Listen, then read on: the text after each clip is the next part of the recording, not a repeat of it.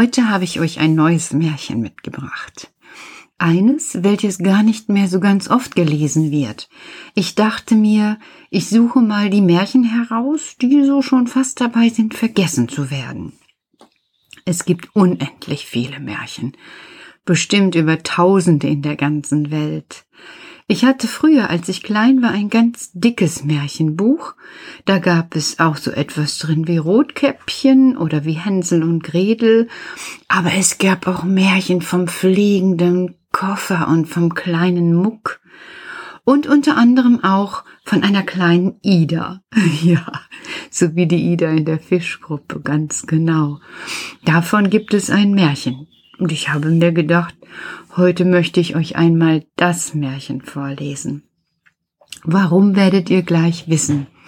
Ihr habt ja mitbekommen, Herr Quatscheviel bekommt ein Hochbeet und es ist bald soweit. Ich habe eine Ankündigung bekommen, so heißt das, dass das Hochbeet versandt wurde. Also irgendwann werde ich wohl einen Anruf bekommen und dann wird es geliefert dann müssen wir es zusammenbauen. Oh, Herr Quatscheviel und ich, wir können nicht gut zusammenarbeiten. Hm. Ich bin nicht so besonders geduldig und meistens möchte ich dann, dass es viel schneller geht, als Herr Quatscheviel es tut. Herr Quatscheviel ist nämlich dann besonders ordentlich, damit es gut klappen soll. Und ich bin besonders ungeduldig, weil ich das Ende haben möchte, damit ich was sehen kann. Das passt nicht immer gut zusammen, aber ich habe mir vorgenommen, es ist ja sein Geburtstagsgeschenk und es gehört mit zum Geschenk, dass ich die Klappe halte. Das ist was, ne? Mm.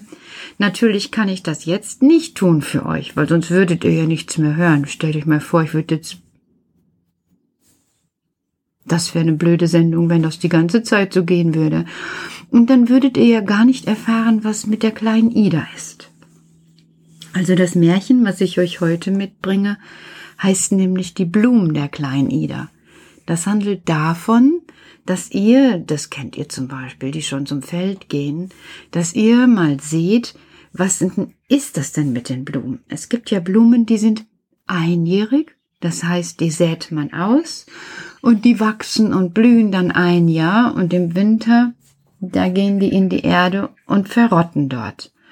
Die kommen nicht mehr wieder, es sei denn, es hat sich so Samen rundherum ausgestreut um diese Pflanze dann kommt es durch den Samen. Aber es gibt auch Pflanzen, die sind mehrjährig. Mehrjährige Pflanzen weiten sich immer mehr aus, eben über die Jahre, mehr an Jahren, mehrjährig. Und dann kommen die jedes Jahr wieder, nur im Winter meistens nicht, dann ziehen die sich in die Erde zurück, um sich dort einzunisten, damit die nicht erfrieren, weil alles, was dann oben über der Erde ist, erfriert ja oft. Und so etwas ähnliches so etwas ähnliches, aber auch nur so ganz ähnlich, erzähle ich euch jetzt, euch jetzt von der kleinen Ida. Das ist ein Märchen von Hans Christian Andersen, so heißt er. Und das heißt die Blumen der kleinen Ida. Meine armen Blumen sind ganz tot, sagte die kleine Ida. Wie schön waren sie gestern Abend, und nun hängen alle Blätter welk herab. Warum tun Sie das? fragte sie den Studenten, der auf dem Sofa saß, denn sie mochte ihn sehr gern. Er wusste die allerschönsten Geschichten und schnitt so lustige Bilder aus. Herzen mit kleinen, tanzenden Damen darin, Blumen und große Schlösser, in denen man die Türen öffnen konnte. Er war ein lustiger Student. Warum? Warum sehen die Blumen heute so krank aus? fragte sie wieder und zeigte ihm einen Strauß, der ganz welk war. Weißt du, was ihnen fehlt? fragte der Student. Die Blumen sind diese Nacht auf dem Ball gewesen, und darum lassen sie die Köpfe hängen. Ach, die Blumen können ja nicht tanzen, sagte die kleine Ida. Doch, sagte der Student. Wenn es dunkel wird und wir anderen schlafen, dann springen sie lustig herum. Fast jede Nacht halten sie Ball. Können Kinder nicht mit auf diesen Ball gehen? Ja, sagte der Student. Ganz kleine Gänseblümchen und Maiglöckchen. Wo tanzen die schönsten Blumen? fragte die kleine Ida. Bist du nicht oft draußen vor dem Tor bei dem großen Schloss gewesen, wo der König im Sommer wohnt, wo der herrliche Garten mit den vielen Blumen ist? Du hast doch die Schwäne gesehen, die zu dir hinschwimmen, wenn du ihnen Brotkrumen geben willst. Da draußen, da findet ein richtiger Ball statt, das kannst du mir glauben. Du überlegst noch, was ein Ball ist? Bei einem Ball wird Musik gemacht und dann tanzen alle. Das nennt sich Ball. Ich war gestern mit meiner Mutter draußen im Garten, sagte Ida, aber die Bäume hatten alle Blätter verloren und es waren gar keine Blumen mehr da. Wo sind sie? Im Sommer sah ich doch so viele. Sie sind drinnen im Schloss, sagte der Student. Weißt du, sobald der König und alle Hofleute in die Stadt ziehen, laufen die Blumen sogleich aus dem Garten auf das Schloss und sind lustig. Das solltest du sehen. Die beiden allerschönsten Rosen setzen sich auf den Thron, und dann sind sie König und Königin. Alle roten Hahnenkämme stellen sich zu beiden Seiten auf und verbeugen sich. Das sind die Kammerjunker. Dann kommen alle niedlichen Blumen, und es ist ein großer Ball. Die blauen Veilchen stellen kleine Seekadetten vor. Sie tanzen mit Hyazinthen und Krokus, die sie Fräulein nennen. Die Tulpen und die großen gelben Lilien sind alte Damen, die passen auf, dass schön getanzt wird und dass es fein zugeht. Aber, aber, aber, fragte die kleine Ida.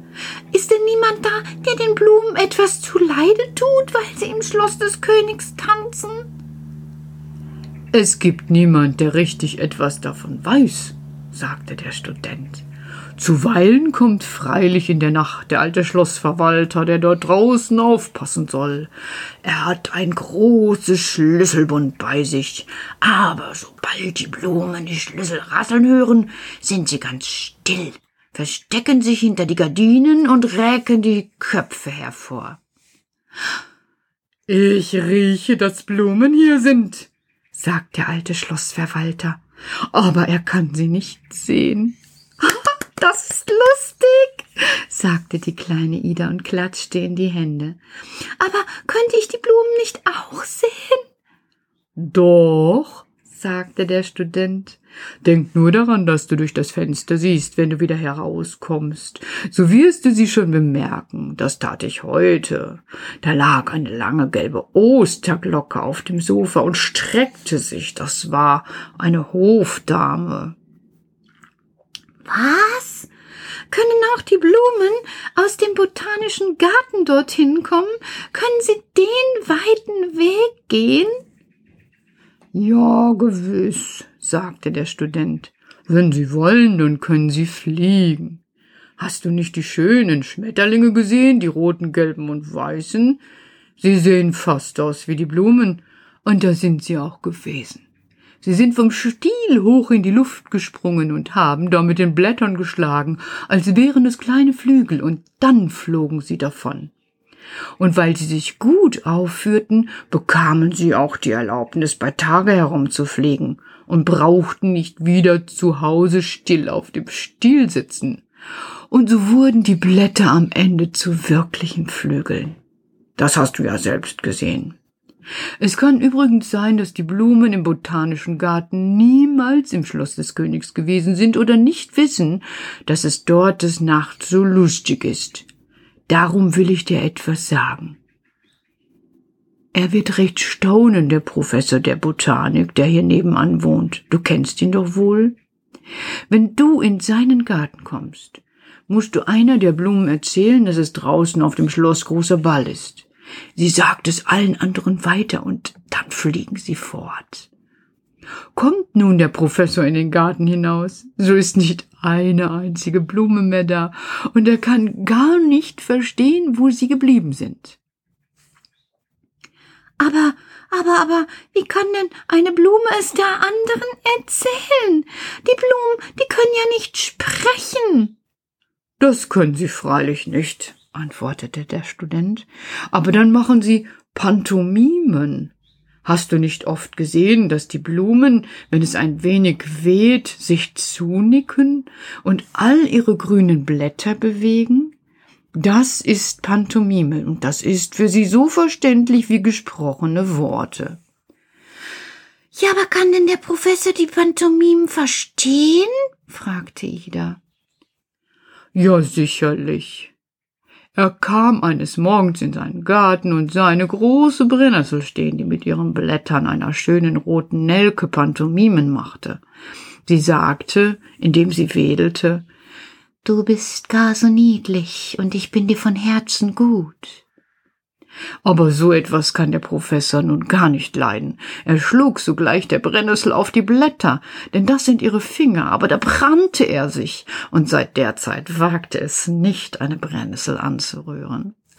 Das ist lustig, sagte die kleine Ida und lachte.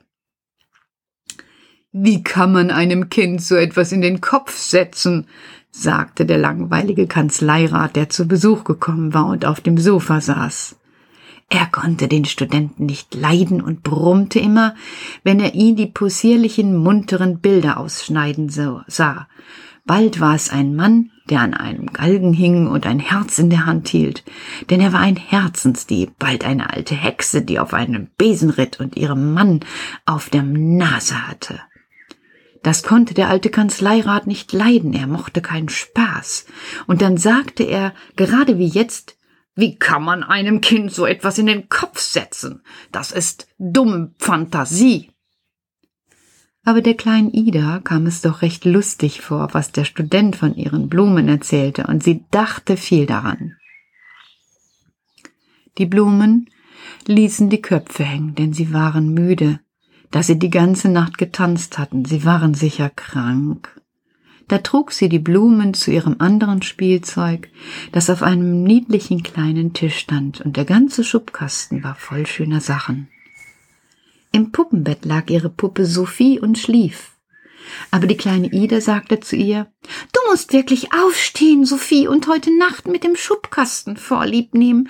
Die armen Blumen sind krank, und da müssen sie in deinem Bett liegen. Vielleicht werden sie dann wieder gesund. Und sogleich nahm sie die Puppe heraus, aber die sah verdrießlich aus und sagte nicht ein einziges Wort, denn sie war ärgerlich, dass sie nicht in ihrem Bett bleiben konnte. Und dann legte Ida die Blumen in das Puppenbett, zog die kleine Decke ganz über sie und sagte, nun sollten sie hübsch still liegen, denn wollte sie ihnen Tee kochen, damit sie wieder gesund würden und morgen aufstehen könnten. Sie zog die Gardine zu und um das kleine Bett zusammen, damit die Sonne nicht in die Augen scheine. Den ganzen Abend lang musste sie immer daran denken, was ihr der Student erzählt hatte. Und als sie nun selbst zu Bett gehen sollte, musste sie zuerst hinter die Gardinen sehen, die vor dem Fenster hingen, wo die herrlichen Blumen ihrer Mutter standen. Hyazinthen und Tulpen, und da flüsterte sie ganz leise Ich weiß wohl, ihr geht diese Nacht auf den Ball. Aber die Blumen taten, als ob sie nichts verstünden und rührten nicht ein Blatt. Aber die kleine Ida wusste doch, was sie wusste. Als sie ins Bett gegangen war, lag sie lange wach und dachte daran, wie hübsch es sein müsse, die schönen Blumen draußen im Schloss des Königs tanzen zu sehen. Ob meine Blumen wirklich dabei sind? Aber dann schlief sie ein. In der Nacht erwachte sie wieder. Sie hatte von den Blumen und von dem Studenten geträumt. Der Kanzleirat hatte mit ihm geschimpft und ihm dann gesagt, er solle nicht so Flausen erzählen. Es war ganz still in der Schlafstube, wo Ida lag. Die Nachtlampe brannte auf dem Tisch und Vater und Mutter schliefen. Ob meine Blumen wohl noch in Sophies Bett liegen? sagte sie zu sich selbst. Wie gern möchte ich es doch wissen. und sie erhob sich ein bisschen und blickte zur Tür, die angelehnt war. Drinnen lagen die Blumen und all ihr Spielzeug. Sie lauschte, und es war ihr, als würde in der Stube auf dem Klavier gespielt, aber ganz leise und so hübsch, wie sie es nie zuvor gehört hatte. Tanzen gewiss alle Blumen darin, dachte sie, oh Gott, wie gern möchte ich es doch sehen. Aber sie wagte gar nicht aufzustehen, denn sonst weckte sie Vater und Mutter. Wenn sie doch nur hereinkommen wollten, dachte sie. Aber die Blumen kamen nicht und die Musik spielte weiter so hübsch. Da konnte sie es nicht mehr aushalten, denn es war gar zu schön. Sie kroch aus ihrem kleinen Bett heraus, ging leise zur Tür und guckte in die Stube. Wie lustig war das, was sie zu sehen bekam. Es brannte keine Nachtlampe drinnen, aber es war dennoch ganz hell.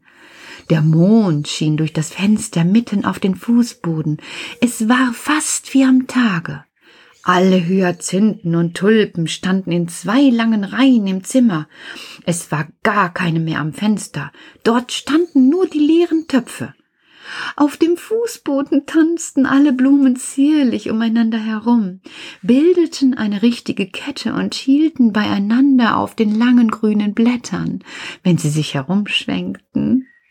Am Klavier saß eine große gelbe Lilie, die sich die sich im Sommer in der Sonne gesonnt hatte. Ida erinnerte sich deutlich, dass der Student gesagt hatte, Nein, wie gleicht sie, Fräulein Line. Aber damals wurde er von allen ausgelacht. Doch nun schien es der kleinen Ida wirklich auch, als ob die lange gelbe Blume dem Fräulein gliche. Und sie hatte auch dieselben Pantomimen beim Spiel. Bald legte sie ihr längliches gelbes Gesicht auf die eine Seite bald auf die andere Seite und wippte im Takt zu der herrlichen Musik. Niemand bemerkte die kleine Ida. Dann sah sie einen großen blauen Krokus mitten auf dem Tisch hüpfen, wo das Spielzeug stand, gerade auf das Puppenbett zu gehen und die Gardinen beiseite ziehen. Da lagen die kranken Blumen. Aber sie erhoben sich sogleich und nickten den anderen zu, dass sie auch mittanzen wollten. Das alte Räuchermännchen, dem die Unterlippe abgebrochen war, stand auf und verneigte sich vor den hübschen Blumen, die durchaus nicht mehr krank aussahen. Sie sprangen hinunter zu den anderen und waren sehr vergnügt. Da schien etwas vom Tisch zu fallen. Ida sah dorthin. Es war die Rute von Nikolaus, die heruntersprang. Auch sie schien mit den Blumen tanzen zu wollen. Sie war sehr niedlich, denn obendrauf saß ein Stück Schokolade und ein Wachspüppchen, das gerade einen solch breiten Hut auf dem Kopf hatte, wie ihn der Kanzleirat trug. Die Rute hüpfte auf drei roten Stelzenfüßen mitten unter die Blumen und stampfte ganz laut, denn sie tanzte eine Mazurka. Und den Tanz konnten die anderen Blumen nicht, weil sie zu leicht waren und nicht so laut zu stampfen vermochten. Auf einmal wurde die Wachspuppe auf der Fastnachtsrute groß und lang, wirbelte über die Papierblumen hinweg und rief ganz laut Wie kann man dem Kind so etwas an Flausen in den Kopf setzen? Das ist dumme Fantasie. Und da glich die Wachspuppe ganz genau dem Kanzleirat mit dem breiten Hut, sah ebenso gelb und verdrießlich aus aber die Papierblumen schlugen ihn an die dünnen Beine, und da schrumpfte er wieder zusammen und wurde eine winzig kleine Wachspuppe. Das war lustig, so dass die kleine Ida sich das Lachen nicht unterdrücken konnte. Die Rute tanzte weiter, und der Kanzleirat musste mittanzen. Es half ihm nichts, er mochte sich nun groß und lang machen oder die kleine gelbe Wachspuppe mit dem großen schwarzen Hut bleiben. Da baten die anderen Blumen für ihn, besonders diejenigen, die im Puppenbett gelegen hatten, und dann ließ die Rute es sein. Im selben Augenblick klopfte es laut drinnen im Schubkasten, wo Idas Puppe Sophie bei vielen anderem Spielzeug lag. Der Räuchermann lief zur Tischkante, legte sich auf den Bauch und zog den Schubkasten ein wenig heraus. Da erhob sich Sophie und sah erstaunt ringsumher. Der ist vorbei, sagte sie. Warum hat mir das niemand gesagt? Willst du mit mir tanzen? fragte der Räuchermann. Ja, du bist mir wohl der Richtige zum Tanzen, sagte sie und kehrte ihm den Rücken zu. Und dann setzte sie sich auf den Schubkasten und dachte, dass wohl eine der Blumen kommen und sie auffordern würde. Aber es kam keine. Dann räusperte sie sich. Aber trotzdem kam keine. Der Räuchermann tanzte nun ganz allein, und das war gar nicht so schlecht. Da nun keine der Blumen Sophie zu sehen schien, ließ sie sich vom Schubkasten auf den Fußboden herunterfallen, so dass es großen Lärm gab. Alle Blumen kamen zu ihr gelaufen und fragten, ob sie sich nicht wehgetan habe, und sie waren alle sehr artig zu ihr, besonders die Blumen, die in ihrem Bett gelegen hatten.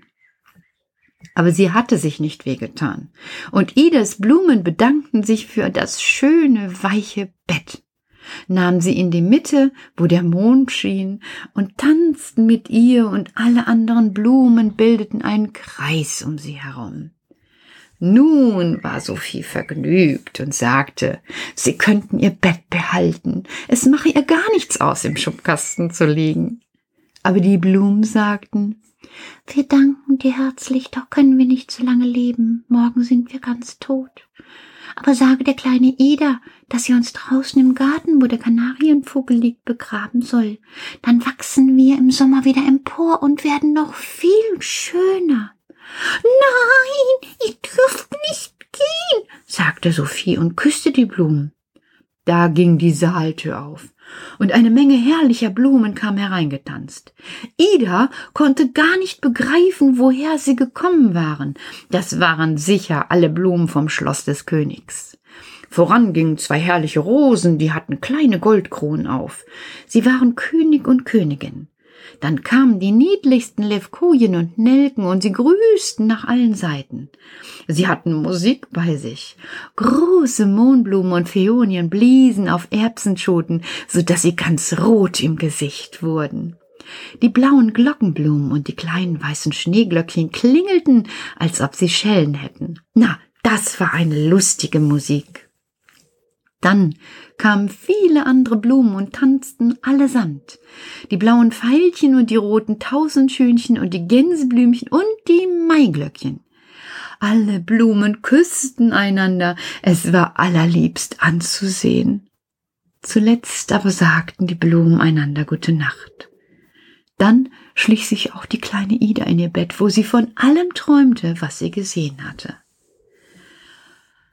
Als sie am nächsten Morgen aufstand, ging sie geschwind zum kleinen Tisch, um zu sehen, ob die Blumen noch da seien. Sie zog die Gardine von dem kleinen Bett zur Seite. Ja, da lagen sie, aber sie waren ganz verwelkt, viel mehr als gestern. Sophie lag im Schubkasten, wo sie sie hingelegt hatte. Sie war noch sehr verschlafen. Erinnerst du dich, was du mir sagen solltest? fragte die kleine Ida. Aber Sophie sah ganz dumm aus und sagte nicht ein einziges Wort. Du bist gar nicht gut, sagte Ida, und sie haben doch alle mit dir getanzt. Und dann nahm sie eine kleine Papierschachtel, auf die niedliche Vögel gezeichnet waren, machte sie auf und legte die toten Blumen hinein. Da sollte nun ruhen, sagte sie, und wenn nachher meine Vettern kommen, dann sollen sie mir helfen, euch draußen im Garten einzugraben, damit ihr im Sommer wieder wachst und noch viel schöner werdet. Ja, und so war's auch. Am Nachmittag, als die Vettern kamen, da haben sie alle das Kistchen genommen, sind in den Garten gegangen und haben die Blumen in die Erde gebracht. Und die Vettern haben dazu mit ihren Flitzebogen geschossen. Und die kleine Ida, die hat dran gedacht, wie es nachts so schön war, als die Blumen getanzt haben. Immerzu, immerzu. Manch wilde Blume blühte am staubigen Feldesrand und blieb ob ihrer Schlichte dir leichthin unbekannt saßt nur im Beet die Rosen im süßen Dufte stehen, doch jene unscheinbare musst ungelebt vergehen. Dabei wollte ich sie dir sagen, dass sie nur dir geblüht und sich in stiller Anmut um deine Gunst bemüht. Ja, so ist es mit den Blumen. Nicht nur die Blumen im Garten sind schön, auch wenn du zu Bauer Godde gehst, in die Felder. Schau mal hin, da sind im Gras und am Grasesrand, wie auch am Waldrand, jede Menge schöner Blumen. Und auch die machen mit ihren Blättern und mit ihren Blüten kleine Pantomimen. Letztens kam ich an den Schafgaben vorbei. Die winkten mir mit ihren Dolden zart und zierlich zu und verströmten ein bisschen von ihrem gelben Puder über mich. Ja, so ist das mit den Blumen. Vielleicht gehe ich heute Nacht auch zum Tanz ins Schloss. Mit den Rosen und den Wicken, den kleinen Nelken und den Levkojen. Ich erzähl dir, wenn's geklappt hat. Jetzt schlaf du erst mal gut. Vielleicht träumst auch du. Wünsche schicken wir wie Sterne zum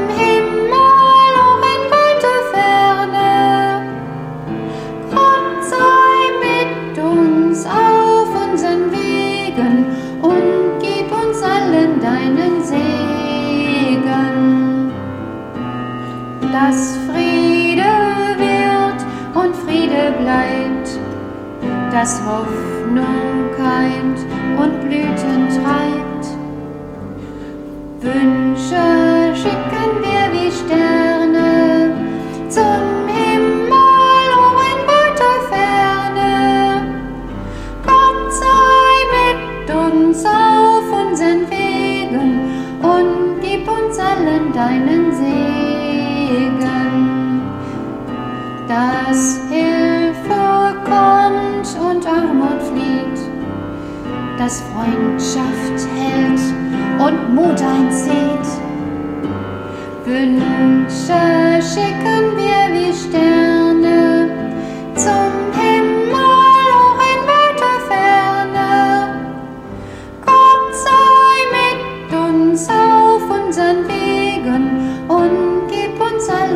deinen Segen.